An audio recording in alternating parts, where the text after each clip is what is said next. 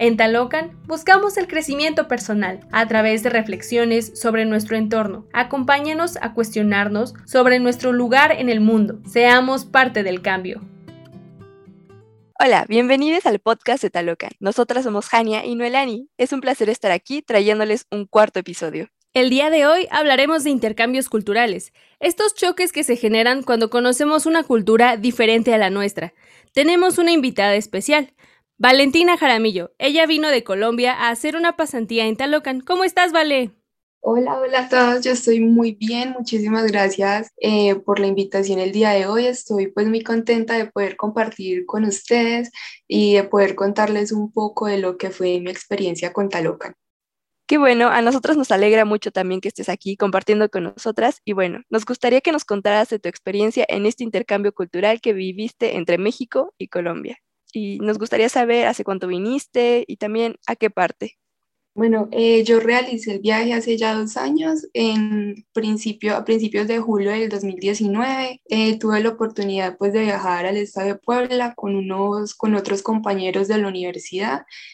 íbamos directamente al municipio de Tlatlauquitepec, pero pues también tuvimos la oportunidad de ir a otros sitios, eh, de visitar Ciudad de Puebla, de ir a Cuetzalan y de visitar pues algunas otras comunidades. Y esto pues con el fin de realizar el programa de voluntariado que ofrece Talocan y teniendo pues como el, la línea principal, eh, el diseño y la construcción de la primera biblioteca comunitaria, pero pues también teníamos planeado realizar otras actividades paralelo a este objetivo principal de la biblioteca con niños y con adultos también. Suena un muy buen plan. Yo conocí la biblioteca y está súper bonita. Pero cuéntanos, desde que llegaste así, desde que bajaste del avión y conociste a la primera persona o más o menos así, ¿qué fue lo primero que te llamó la atención de México? Yo creo que lo primero que notamos, y creo que puedo hablar por mis compañeros también, fue la movilidad de las personas, la calidez con la que te reciben, incluso pues llegando al aeropuerto en un principio, al igual que al llegar a las comunidades y ver como el afecto con el que los niños te reciben, la amabilidad de las personas, de las señoras que se reunían a hablar con nosotros. Entonces creo que eso fue un factor bastante bonito que nosotros notamos y fue algo que consideramos nosotros que es muy resaltante de las personas en México. Qué bello. creo que es algo que estando aquí nosotras como mexicanos muchas veces no notamos hasta que salimos, ¿no? Entonces es muy interesante escucharlo de alguien que ha venido y nos ha conocido y tiene esa experiencia de nosotros. Y mira que, discúlpame, mira que por ejemplo, eh, a nosotros nos pasa mucho que a nos, nos dicen también como, bueno, el colombiano por lo general es muy muy dado a tratar bien a las personas y nosotros vivíamos pues como con esa idea, pero realmente notamos que ustedes son, pueden llegar a ser mucho más cálidos y mucho más abiertos a recibir a, a, las personas como desconocidas, llamémoslo así, o a las personas que llegan nuevas a, a, a sus lugares eh, y son más abiertos a relacionarse con, con, las personas. Entonces, pues fue algo que nos llamó bastante la atención y que nos pareció muy bonito. Ay, qué bueno, gracias.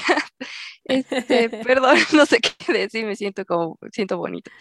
Pero bueno, al llegar a México, ¿cuál fue el choque cultural más grande que tuviste que dijiste, wow, esto es muy diferente? Em, a ver, pues digamos contrastes hubo muchos. Eh, obviamente, pues al saber que íbamos a visitar otro país, uno está predispuesto un poquito como que se va a encontrar cosas muy diferentes, ¿cierto?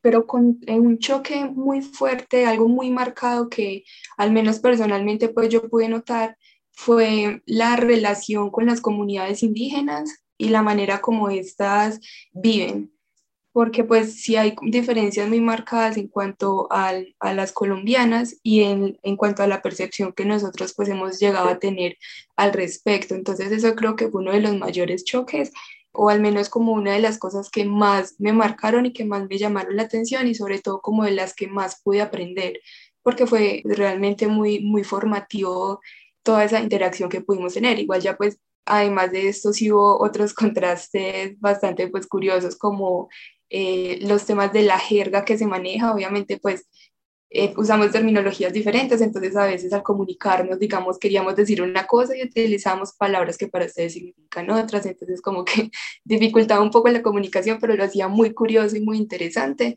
Y pues contrastes también, digamos, con la gastronomía y con ese tipo de cosas, pero sí considero que el choque más grande que llegué a tener, que fue también pues bastante positivo, fue esa relación que se tiene con las comunidades indígenas y todo, todas las dinámicas que se desarrollan en cuanto a este tema. ¿Podrías elaborar un poquito más en esa parte de cómo te sentías o qué fue la diferencia entre lo que dices de la colombiana y los indígenas? ¿A qué te refieres?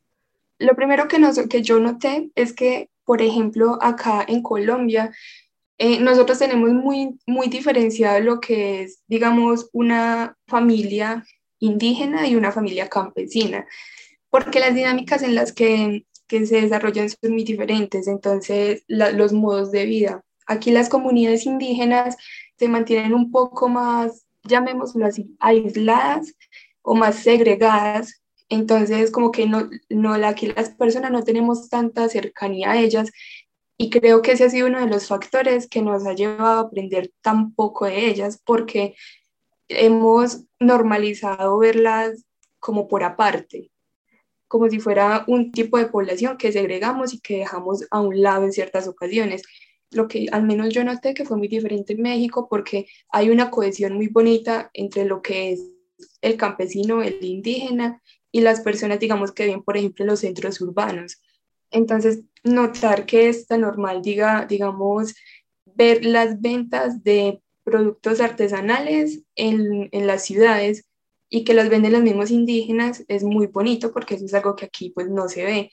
O por ejemplo, mirar que la vida campesina está muy ligada a la vida indígena, porque aquí en Colombia es pues algo completamente eh, diferente incluso en la manera como se visten, en la manera como se expresan y todo. Eh, aquí el campesino, digamos, va por otro lado, cuestión que es muy diferente en México y que me parece a mí que es bastante valioso y que pues es algo de lo que tenemos mucho que aprender todavía nosotros en Colombia. Bueno, creo que eso vale la pena recalcar que fuiste a Tlatlauqui, a Puebla y a Cuetzalan, porque la situación en Ciudad de México yo te puedo decir que es algo diferente, ¿no? La verdad, Ah, hay mucha discriminación y sí está muy cañón ese asunto de la segregación, como dices. Entonces. Eh, sí, pero mira, por ejemplo, yo en este momento vivo en la ciudad de Medellín, en Colombia. Sin embargo, eh, yo crecí, yo, yo, hice todo mi colegio, mi secundario y todo en un pueblo. Y en, son pueblos que son muy dados por su lejanía con los centros urbanos, son muy dados a la vida campesina y a la ruralidad.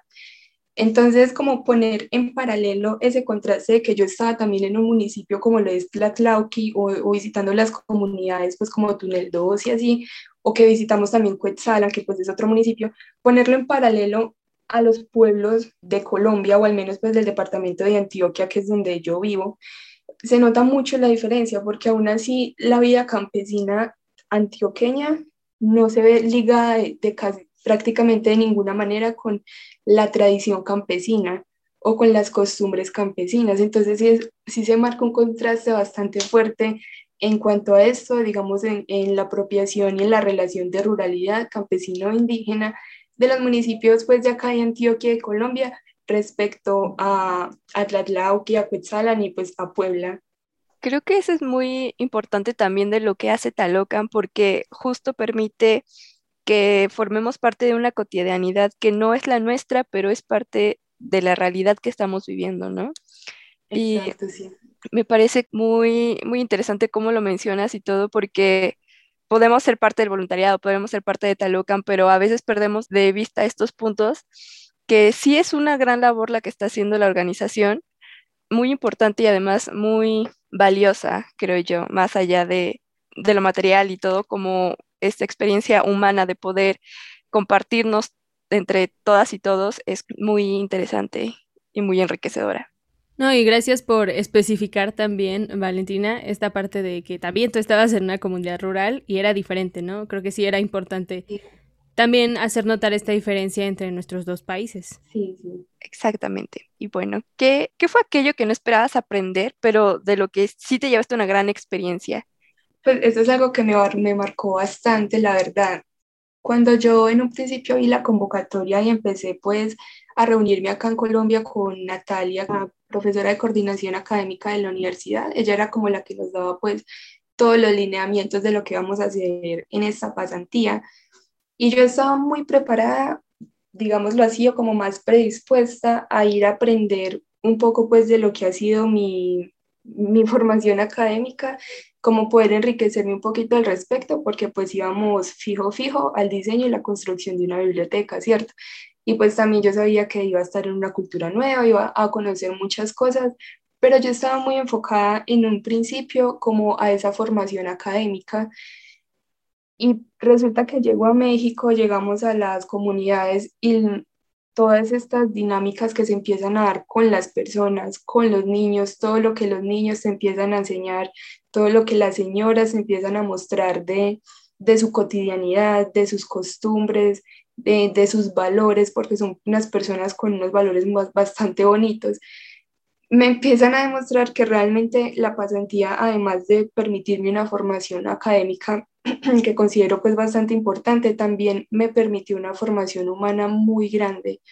Y es lo, una de las cosas que me ha permitido llegar a decir que esa ha sido una de las experiencias pues más valiosas que yo he tenido, porque el hecho de que tantas familias se abran y te enseñen eh, sus, sus costumbres y sus tradiciones y sobre todo como esa esa relación con la naturaleza, esa relación con donde viven y cómo se tratan entre ellos, es algo que te enseña mucho y que te forma demasiado. Entonces, claro, yo llegué esperando aprender mucho, digamos, de arquitectura, construcción sostenible y todo esto, pero regresé con ese conocimiento y además con una formación humana y con una marca interior bastante importante. Entonces creo que la parte humana fue como lo que en un principio yo no estaba tan tan predispuesta a llegar a sentir y llegué completamente pues transformada y con una visión bastante diferente de lo que fue esta experiencia. Sí, de hecho, Jania y yo que estábamos haciendo el servicio social en Talocan, pues uno espera una cosa, ¿no? Uno espera cumplir con un requisito y entre conversatorios, hablar directamente con la gente de la comunidad, que nos platiquen cómo viven, qué piensan, qué sienten, y pues darte cuenta de lo diferente es con lo que tú vives, pues sí te abre mucho los ojos, te vuelve mucho más empático. Es esta experiencia de platicar y conocer no solo lo que dicen de o lo que una persona dice sobre la comunidad, ¿no? Sino conocerla realmente es muy diferente y sí causa un verdadero impacto. Pero fuera de las experiencias y lo que aprendiste, cuéntanos más bien tu experiencia personal. ¿Qué te costó trabajo? ¿Qué hiciste cuando llegaste? ¿Cómo te acostumbraste? Más de ti que del entorno, pues. Mm, vale, pues a ver, hubo, hubo varias cosas como de las que sí tuve que aprender. Sin embargo, siento que la mayoría de retos que se me, se me pusieron por delante durante todo ese mes, los, los asumí de una manera muy positiva porque yo estaba, primero estaba muy abierta a poder aprender lo más que pudiera y a poder como proponer soluciones y como continuar adelante con lo que estábamos proyectando. Eh, sin embargo, pues personalmente, eh, por ejemplo, la, la convivencia 24/7 con otras cuatro personas que no conocía, bueno, otras tres personas eh, que no conocía, que también eran de acá de Colombia, entonces como ese momento de interacción de poder abrirme a ellos y conocernos porque íbamos a convivir todo el tiempo, eh, fue un reto que creo que asumí pues de una manera muy positiva. En este momento pues nos llevamos bastante bien entre todos y muchas veces pues nos, nos seguimos comunicando. En relación a las comunidades, mmm, yo siempre como que tuve cierta predisposición a la relación con los niños, porque sentía que no, o sea, me costaba un poquito más abrirme a ellos y como sacar ese, ese lado infantil pues que todos tenemos, ¿cierto? Sin embargo, cuando llegamos a las comunidades y empezamos a relacionarnos tanto con ellos, yo empiezo a entender que realmente no es tan complejo abrirse a ellos y empezar a hacer o empezar a tratar de pensar cómo piensan los niños. Y esa relación como con ellos personalmente fue algo que a mí me, me marcó bastante, me aportó mucho, digamos, a mi formación personal y creo que fue un logro bastante grande eh, que pude tener allá. Mi experiencia general pues creo que fue bastante positiva. Yo lloré bastante cuando nos íbamos a regresar, pero pues creo que eran lágrimas más que todo de alegría porque fue una experiencia que, que deja mucho, deja mucho para uno eh, seguir pensando y para replantearse pues muchas cosas. Talocan ofrece una experiencia muy bonita al permitirte conocer México desde, desde la ruralidad y a conocer México desde donde realmente llega la tradición y llegan esas costumbres tan valiosas que se tienen. Entonces, la experiencia de poder estar allá para mí fue, como les digo, pues bastante positiva hubo muchos retos, eh, digamos, a la hora de construir la biblioteca, de llegar y darles una explicación a las señoras y poder aprender a comunicarse con ellas, porque es hablar con personas que tienen unos conocimientos impresionantes. Entonces, saber llegarle a la gente también pues fue muy bonito. Siempre puedes regresar. Ay, ojalá, eso espero. Sí, aquí nosotras te esperamos y también vamos a, a la comunidad y sobre todo con el tema de las niñas y los niños me parece como muy tierno porque justo eh, igual estuve dando clases de literatura por internet, claro, pero te encariñas, ¿no? Entonces el poder ver el mundo de manera completamente distinta a través de los ojos de, de ellas fue, coincido contigo, como muy bonita, muy, no sé, de una manera como muy inexplicable que te llena de, pues de felicidad y de muchas cosas. Entonces, qué bella experiencia tuviste aquí y como dice Noelani, siempre puedes volver y pues aquí también vamos a estar esperándote.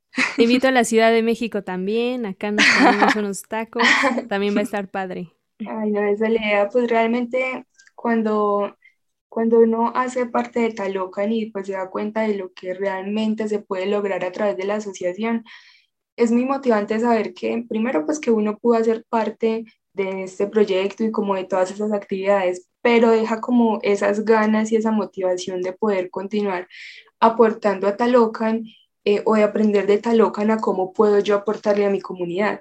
Entonces Talocan es como una, genera una dinámica de dar y recibir muy bonita porque es algo que realmente te nace hacer. Entonces, en cuanto a eso, yo considero que es muy valioso y que ha sido como algo muy positivo que la asociación le deja a las personas. Exacto, y ya justo yendo como por ese tema, ¿cómo es que tú decidiste ser parte de Talocan? Eh, pues bueno, a ver, yo desde hacía unos años tenía muchas ganas de, de participar en un voluntariado o digamos en alguna actividad que permita servir a las personas. Sin embargo, pues yo nunca lo había relacionado como que tenía que ser directamente con la carrera que yo estaba estudiando ni, ni nada de esto, sino que quería poder tener esta experiencia. Cuando yo vi la publicidad que se, le, se hizo en la universidad, la convocatoria, empecé a leer un poquito más sobre lo que se trataba Talocan y como las metas que se estaban proyectando y me empezó a llamar muchísimo la atención porque además de que eh, era la oportunidad de poder estar en un sitio aportando desde los conocimientos que yo estaba adquiriendo en la universidad, pues era la oportunidad también de entregarle algo a, a una comunidad o un grupo de personas y eso me había motivado mucho también. Entonces, pues hacía mucho tenía como esas ganas y no se me había presentado la oportunidad. El hecho de que fuera en otro país significó pues también como una motivación de más porque pues el poder conocer y enriquecerse a través de un viaje es algo pues, muy, muy valioso y yo lo quería aprovechar también. Entonces, fue creo que primero las ganas de poder aportar a algo, las ganas de poder servir y segundo el interés y como todo el empeño que le pusimos a poder participar de Taloca. Entonces, en el momento en que veo la convocatoria ya me doy cuenta que, que ahí es y que tengo que aprovechar esa oportunidad. Pues sí, cuando se te presenta la oportunidad, a veces uno no sabe hasta dónde puede llegar una pequeña decisión, pero pues hay que aventarse, ¿no? Creo que Está súper padre la historia. Que mira que en un principio pues yo no estaba como tan, yo no sabía realmente qué tan grande iba a ser la experiencia. Yo siempre he tenido claro pues la importancia de, de poder aportar, digamos, a una comunidad, a un grupo de personas, como de poder dejar un poquito de lo, de lo que uno está aprendiendo, de lo que uno, digamos, sabe, pero yo no era consciente de qué tan valioso iba a ser, por ejemplo, para mi formación humana y para mi crecimiento personal el poder participar de esto. Entonces, realmente sí, eh, yo aprendí que mientras las oportunidades estén, están es para aprovecharse. Correcto. Pero cuéntanos un poquito, nos, nos estabas contando al principio de cómo se tratan a las comunidades autóctonas en Colombia, Pero más específicamente, no tanto con el trato, sino de su forma de ser, su ideología, su comportamiento, ¿cómo crees que se diferencian las comunidades autóctonas poblanas de las de Medellín? Ah, vale, sí, como de las, digamos, de las colombianas en general. Em, ok, cambiamos a colombianas en general. Pues yo vi eh, como varias cositas. Por ejemplo, una, eh, creo que puedo, puedo decirlo, acá en Colombia hay más de 40 pueblos indígenas. Sin embargo, es muy, digamos, es muy poco conocido para la mayoría de personas, eh, supongamos sus nombres o sus tradiciones o sus, dialectos o sus maneras de comunicarse, porque son muy, son, han sido pueblos que han sido muy cerrados en sus costumbres y en no abrirse hacia las demás personas. Entonces, como que el hecho de ver que en México están más dadas, digamos, a que las personas indígenas salen al mercado a ofrecer los productos que ellos cultivan, eso es algo que acá pues no se da, porque la tradición indígena colombiana está más dada a ser más cerrada. Eso pues supongo que tiene que ver mucho con un, con un proceso de conflicto armado por el que ha pasado el país y pues por muchas cosas que han hecho que se cierre mucho como esos círculos de cada pueblo indígena. Y yo vi pues que en México, al menos pues en los lugares donde estuvimos en Cuetzalan, en Tlatlauqui, eh, incluso en algunas partes eh, allí en Ciudad de Puebla, pues era como algo que se daba más abiertamente y las comunidades indígenas, los indígenas, pues llegan a interactuar un poco más con las demás personas y abrirse pues un poco más. También algo que creo que es bastante, como que genera un contraste muy grande entre, digamos, la tradición indígena mexicana y la colombiana, es, por ejemplo, nosotros estuvimos en una casa pues, de familia en, en Ciudad de Puebla, cuando estuvimos conociendo por allá, y veíamos que se mantenía mucho, digamos, la señora nos preparaba la comida y veíamos que lo hacía muchas veces de una forma muy similar a como veíamos que, la, que cocinaban las señoras de las comunidades. Entonces, vemos que es una tradición que se mantiene muy fuertemente, mientras que nosotros, pues, por otro lado, sí hemos perdido, no, o sea, nosotros no conocemos siquiera, supongamos, la gastronomía que se manejan en estos pueblos. Entonces, sí hay como una segregación muy fuerte en Colombia en comparación a las comunidades mexicanas. Creo que eso es uno de los mayores contrastes que yo pude notar. También pude notar como otra diferencia, pero pues fue un poco más dado ya a, mi experiencia, digamos, a mi vista como persona que se estaba formando en la arquitectura eh, y fue en la manera como se convive en las casas. Entonces, por ejemplo, digamos, hay una coincidencia entre las comunidades indígenas mexicanas y colombianas y es que la casa pues siempre va a tener como ese punto de, de concentración de la familia, ese punto de encuentro. Sin embargo, y esto pues ya lo, lo vimos, lo noté con mi compañera más desde un lado, de, desde la arquitectura, y es como la importancia que tiene el punto de concentración en las cocinas de las casas indígenas mexicanas, como ese punto de, encuentro, de diálogo entre la familia, como ese, ese centro valioso, mientras que acá en Colombia eh, las comunidades indígenas, pues por ejemplo en las viviendas, todavía son muy, muy, muy, muy tradicionales. Entonces, digamos, hay una comunidad, por ejemplo, acá en Colombia que se llama Embera, Embera Ella Vida que son del municipio que se llama Mutatá, y las viviendas de ellos son todavía muy, muy, muy tradicionales, entonces las hacen, digamos, en materiales muy dados todavía en relación a la naturaleza. Son casas que elevan, por ejemplo, dos metros del piso por tradición. Son eh, casas en las que la sala es el punto de encuentro de la familia, mientras que, por el contrario, vemos que en México las casas pues son bastante diferentes, ¿cierto? Entonces, digamos, ya no son tantos dados a, a, los materiales traídos directamente de la naturaleza, sino que son ya pues, empiezan a ser un poco más, eh, a procesarse un poco más, los puntos de encuentro cambian también, la cocina es el, lugar de encuentro de la familia, como esa tradición de la hoguera, por el hogar, el calor. Entonces, es una diferencia también que contrasta mucho entre la vivienda y eso pues condiciona mucho las, la forma de vida de las personas. Eso es algo muy interesante que creo que aporta mucho a nuestro conocimiento cultural sobre los dos países. Me, me, pareció como un dato bien curioso y justo por ahí va la, la pregunta que te íbamos a hacer, que en qué crees que se parecen, bueno, aparte de, de, estos espacios que ya nos dicen, que dices que conviven, ¿en qué otra cosa crees que México y Colombia comparten cosas en cuanto a tu experiencia en la comunidad? Yo creo, bueno, considero que, que algo en lo que pueden coincidir pues bastante es en la, en la permanencia de la tradición. Eh, a pesar pues de que en un principio yo les contaba que nosotros desconocemos bastante eh, cuáles son las, las tradiciones de, las, de los pueblos indígenas colombianos por el mismo hecho de que son pueblos que se han segregado de una u otra manera, es de conocimiento pues algunas de sus tradiciones y es muy, muy de recalcar, digamos, cómo se mantiene su forma de vivir. Por ejemplo, aquí todavía hay comunidades en las que su vestimenta es muy característica, la manera y los simbolismos que manejan son temas muy arraigados todavía. En la manera como se pintan la cara, por ejemplo, su piel, la, la, la, cosmogonía todavía está como muy presente y muy marcada en cada pueblo indígena.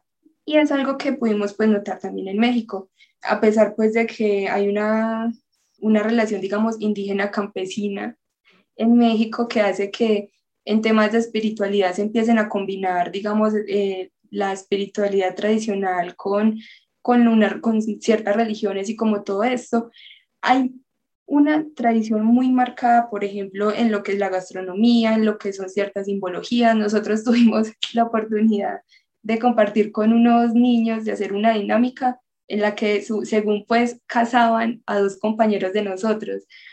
Entonces, a, a la compañera que estudia conmigo arquitectura y a otro compañero que viajó pues también.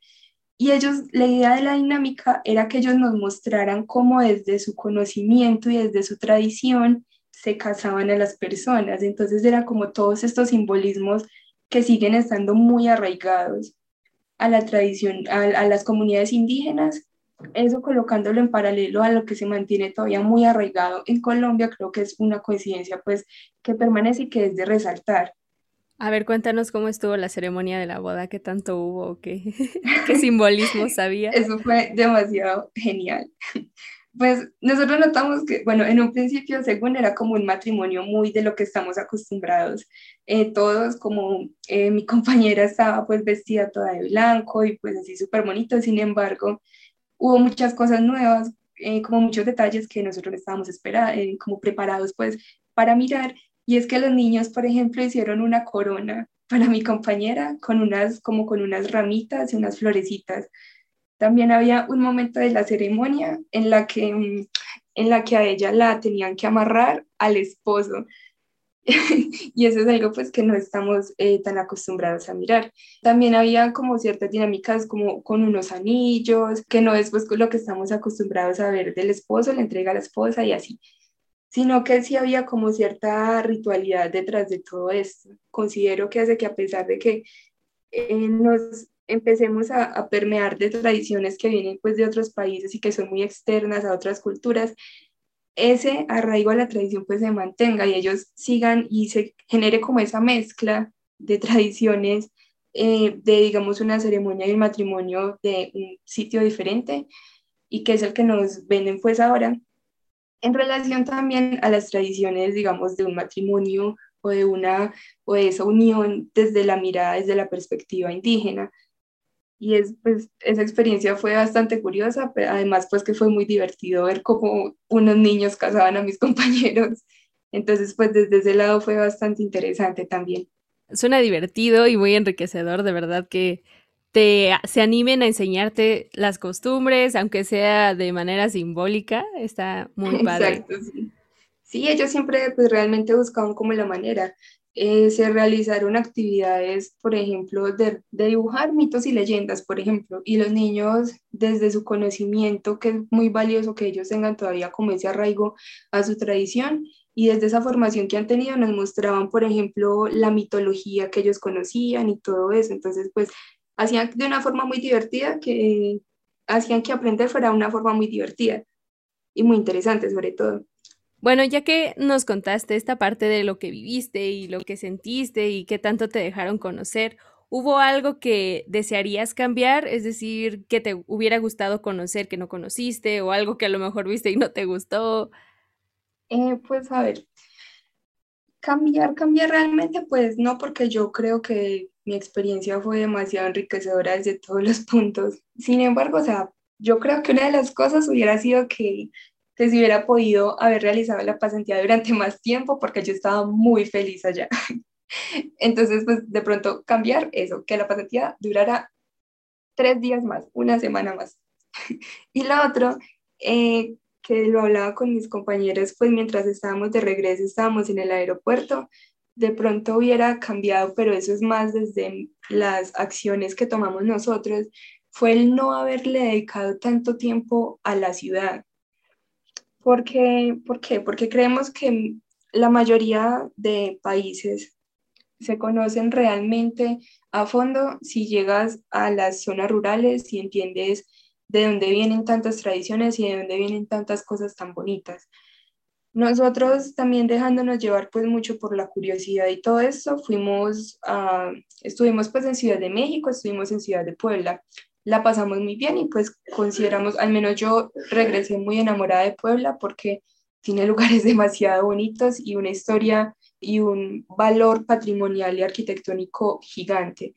Sin embargo, en la actualidad yo considero que las ciudades están muy estandarizadas y tal vez si hubiéramos podido aprovechar al menos parte del tiempo que le entregamos a las ciudades, se lo hubiéramos podido invertir en conocer más del campo, en conocer tal vez otro pueblo o en conocer tal vez mm, otra comunidad que nos pudiera brindar pues experiencias y conocimientos más dados realmente aprender más sobre México.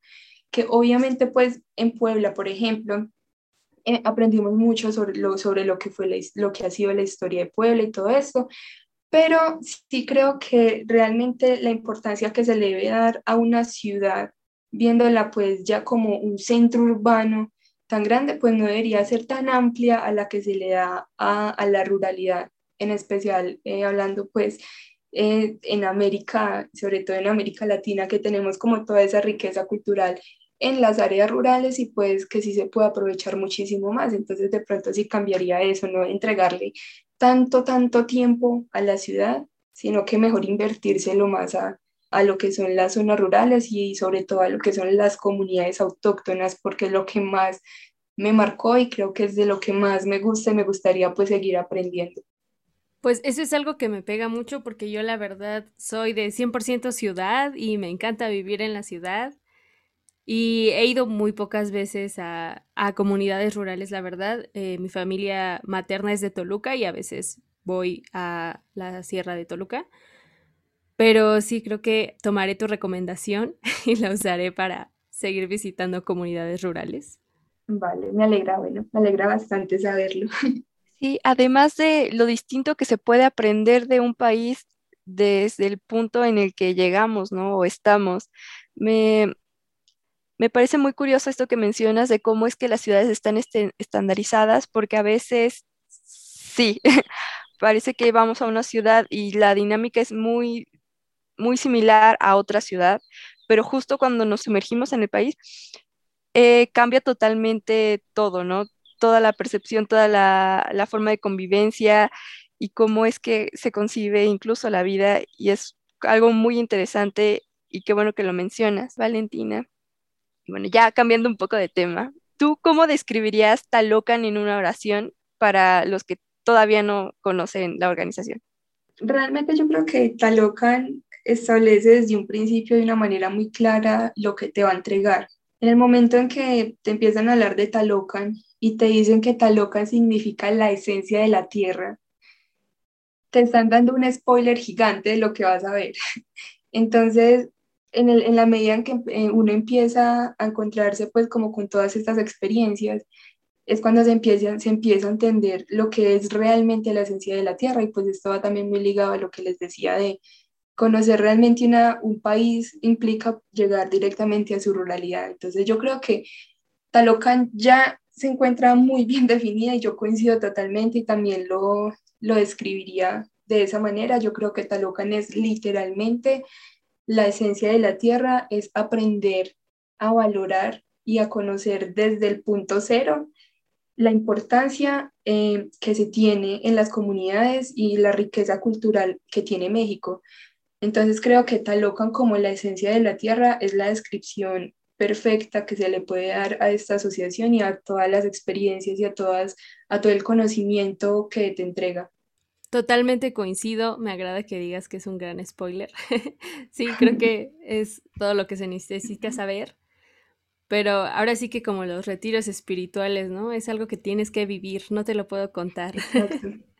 Sí. Este, bueno, y ya esta pregunta es un poco general y me cuesta un poco pensarla, pero te la voy a dar. ¿Qué crees que has aportado tú para Talocan? Materialmente, pues todos dejamos como esa, ese pequeño regalo, ese pequeño aporte que fue la biblioteca. Yo desde lo poco, pues desde mis conocimientos, lo poco que puedo aportar, creo que lo pude dejar pues plasmado también en la biblioteca, al igual que todos mis compañeros. Eh, sin embargo, creo que de pronto para Talocan lo que le pude haber aportado fue eh, un poco de nuestro, nuestra tradición, nuestra intención de ayuda eh, como colombianos que a pesar pues que es algo en lo que coincidimos mucho con los mexicanos, que también son personas pues bastante cálidas, creo que esa intención, digamos, esa metodología de trabajos que pudimos llegar a compartir y a formar eh, para el crecimiento de la de, de, digamos, de una comunidad, no tanto el crecimiento, sino como el avance para alcanzar, digamos, ciertas metas que nos proyectamos, puede ser algo de lo que pude haber aportado. Mm, también de pronto el expresarme tan abiertamente hacia las personas y decirles como, dense cuenta que hay personas que estamos llegando de otros países y nos estamos dando, nos estamos enterando que ustedes son muy ricos, ustedes tienen una riqueza cultural bastante grande. Entonces, como poder aportar eso y decirle a ellos que están inmersos en una cantidad de cosas espectaculares y que ellos deben valorarlas, porque hay personas afuera que no tenemos, digamos, tantas costumbres y tantas cosas tan bonitas y nos gustaría poder vivirlas, creo que pudo llegar a haber sido eh, un aporte personal. Eh, tal vez tratar de concientizar de una u otra manera a las personas de, de, lo, de toda la riqueza que tienen, del valor de las cosas que tienen. Entonces es eso, como que otra persona llegue desde otro país y te diga como que hay que abrir, hay, que abrirse un poquito a valorar lo que uno tiene. Traté de que en, en algún momento pues ese fuera como un poco de mi aporte personal y humano, digamos, hacia las personas también, como poder mostrarles que ellos tienen muchas cosas y que la idea es que se pueda valorar todo eso y sacarle el mayor provecho. Entonces, personalmente creo que traté de dejar eso, espero pues haberlo logrado sobre todo, pero esa fue también como una de mis mayores intenciones y de lo que esperaba poder dejarles un poquito también. Jania, ¿tú qué crees que has aportado para Talocan? Ah, igual se me complica mucho responder esa pregunta porque creo que creo que ha sido más lo que me dejó que lo que yo pude dejar. Entonces, eh, veo todo, todo el tiempo que estuvimos ahí y recuerdo a las niñas, recuerdo las sesiones, recuerdo estar haciendo el podcast también y todos los aprendizajes pues se quedan como muy marcados en mí porque sin duda es algo que no esperaba. Y bueno, ya, ahora sí, respondiendo a la pregunta, creo que, bueno, me gustaría pensar que más en las sesiones con las niñas de literatura, que dejé como por lo menos esa semillita de, de poder o de querer seguir leyendo, pues, libros en general, o sea, poder tener esa, esa pasión por la lectura y sumergirse en un libro y poder decir, wow, con esta historia me identifico o wow, con esta historia me da más ideas para, hacer más cosas en, la vida, ¿no? Entonces creo que es, era más mi intención que, y tal vez lo que dejé, pero me gustaría reconocer que fue eso, aunque sea un poquito. ¿Y tú, Noelani, qué crees que has aportado para Talocan. Bueno, antes que nada, quería contestarte a lo que tú dijiste, Jania. Creo que, ah, es algo, creo que es algo muy valioso porque es algo que fomenta mucho Talocan, ¿no? La educación para los niños y las personas en general. Entonces, que tú hayas aportado justo a esta parte de, de los objetivos de Talocan. Es algo muy valioso para la asociación y creo que sí vale mucho la pena porque como sabemos, el conocimiento es poder y los libros son la llave de pues del poder, del éxito y de la felicidad, también podríamos decirlo en algún momento. Ahora, ¿qué he aportado yo para Talocan? Pues igual, es que, es que esta pregunta es complicada y te sientes como de, pues, ¿realmente lo hice o no lo hice? Entonces, pues yo diría que sí fue lo que planeé que fuera en un principio, que era cambiar un poquito la imagen de, de las comunidades, que lo que les decía, muchas veces decimos o sabemos algo como datos numéricos, ¿no? pero realmente no conocemos cómo piensan, cómo viven. Mm, hay muchos prejuicios de lo que se tiene sobre las comunidades indígenas, prejuicios que yo también tenía, obviamente, que yo he ido cambiando con, los, con las lecciones que nos dio Talocan. Y creo que entre el podcast y los videos que me tocaron hacer, pues sí logré o pienso que logré mi objetivo, que era transformar un poquito la imagen de los pueblos, de que no son gente gente diferente a nosotros, ¿no? Realmente hay muchas cosas en las que coincidimos, pero también tienen pensamientos mm, pues muy ricos, muy tradiciones diferentes, eso sí. Entonces creo que eso es lo que yo he tratado de aportar, como cambiar la imagen y hacerla más realista. Y también una, no sé, una imagen más grande de lo que es la comunidad de Talocan la comunidad de Tlatlauqui, Cuetzalan y todos los pueblos que forman parte de Talocan. Creo que es esto. Creo que las tres aportamos cosas muy diferentes y muy válidas todas y también nos llevamos con muchos aprendizajes. Parece muy bello, eh, muy bonito, estoy muy conmovida, pero eh, ya se va a acabar este podcast.